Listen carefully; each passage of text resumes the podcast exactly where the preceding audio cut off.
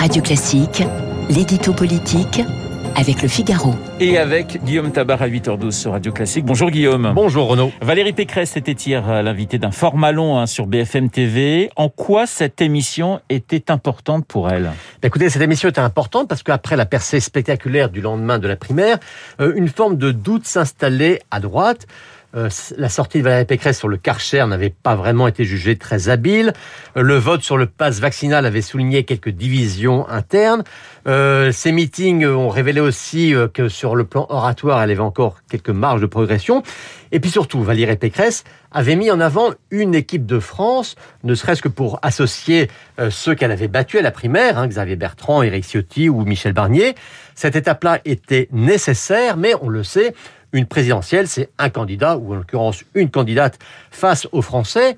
Et lundi, lors du comité stratégique de sa campagne, eh bien, tous les poids lourds de la droite lui ont dit il faut que tu portes davantage personnellement cette campagne, il faut que tu sois toi-même, que tu fendes l'armure. Eh bien, c'est ce que lui a permis cette émission hier sur BFM. Alors, que retenir de cette émission Qu'a démontré euh, Valérie Pécresse, Guillaume? Écoutez, je pense que ce qui a frappé dans cette émission, c'est d'abord le caractère très concret, très précis, très opérationnel de ces euh, solutions.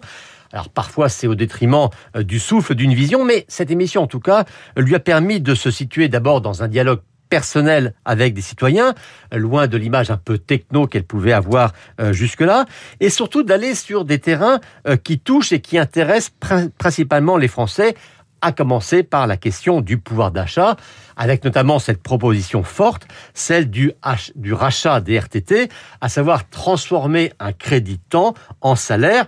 Euh, cette mesure, d'une certaine manière, peut-être sont travailler plus pour gagner plus.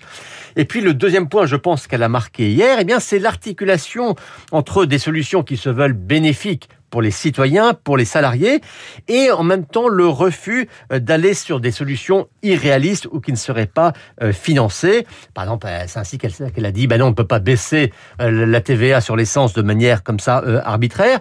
Et si elle fait ça, c'est qu'elle sait que les promesses non tenues, eh bien, c'est le talon d'Achille des politiques.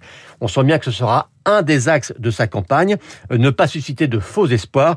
Peut-être est-ce aussi une manière pour elle de s'opposer à un président qui a déçu. Alors on parlait jusqu'à présent d'un match à trois euh, à droite, notamment pour la, seconde place, Valérie Pécresse, Marine Le Pen, Éric Zemmour. On est plutôt désormais, hein, si l'on croit les sondages, dans un match à deux, Pécresse-Le Pen. Est-ce une bonne nouvelle pour la candidate des Républicains? Écoutez, c'est compliqué, parce que vous avez en fait une présidentielle, ça n'est pas uniquement euh, une course d'athlétisme où progressivement on sèmerait euh, ses concurrents. Dans ce match à trois qui s'installait avec Éric Zemmour et Marine Le Pen, bien sûr, c'est la place qui se joue pour l'accès au second tour. Aujourd'hui, Éric Zemmour semble se tasser, semble en recul, semble distancer. Mais le paradoxe, c'est qu'il ne faudrait pas pour Valérie Pécresse que un décrochage d'Éric Zemmour se traduise par une remontée trop forte euh, de Marine Le Pen. Euh, voilà pourquoi euh, la, nouvelle étape de cette campagne aussi pour Valérie Pécresse, c'est aussi de consolider son socle et notamment son socle à droite. L'édito politique signé Guillaume Tabar.